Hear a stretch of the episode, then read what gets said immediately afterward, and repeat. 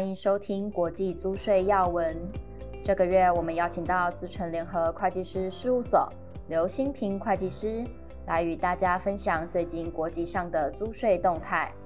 接下来就把时间交给刘会计师。那我们首先来看到专论的部分。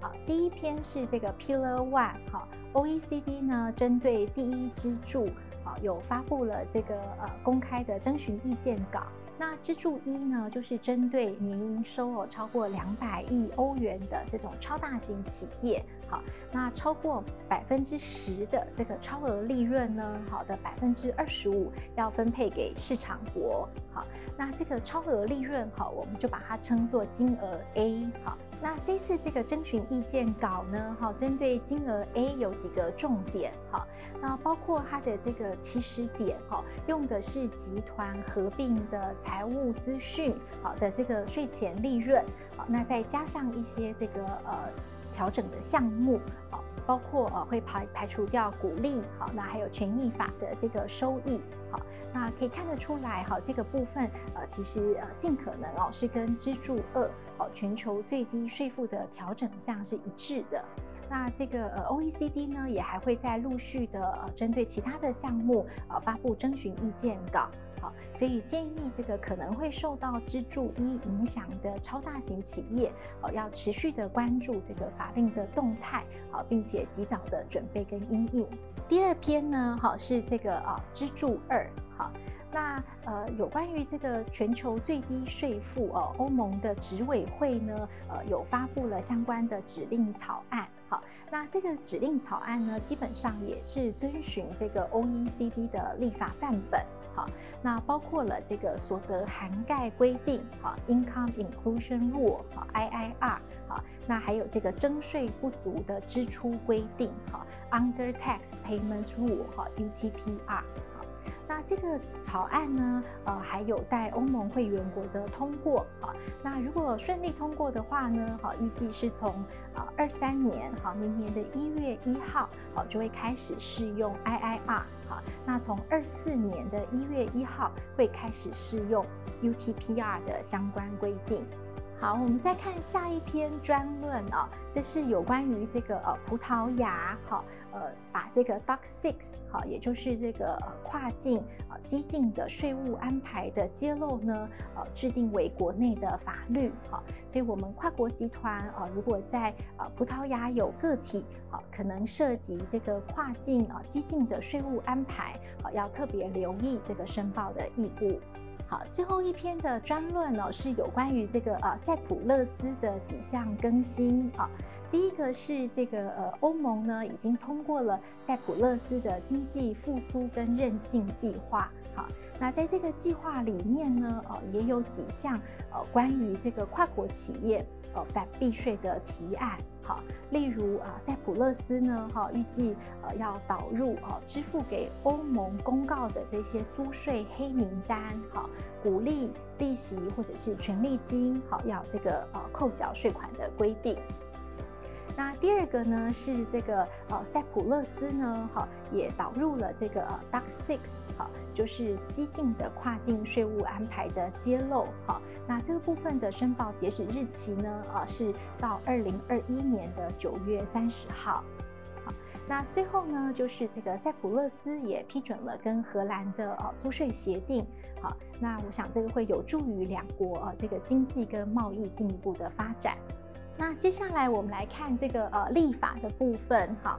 好，第一篇呢，好，还是关于这个塞浦路斯，啊，已经提出了二零二二年的这个预算案，好，那有关于税制的部分呢，可能会进行一些啊改革，好，那这主要也是啊呼应了呃这个呃全球最低税负制，好。呃，把这个税率定在百分之十五，好，所以考虑到这一点呢，好，塞浦路斯的财政部长认为，哈，他们可能考虑在二零二三年，哈，针对营收超过七点五亿欧元的企业，啊的这个所得税率，要从十二点五提高到十五个 percent，好。那预计应该不会对于这个塞浦路斯的外国投资哦造成重大的不利影响。好，所以我们可以看得出来，这个塞浦路斯的政府啊，在这个税制改革方面啊，一方面跟国际接轨哈，那不过同时也在征询各方的意见啊，希望不要影响哈他们作为这个呃国际商业中心的一个经济竞争力。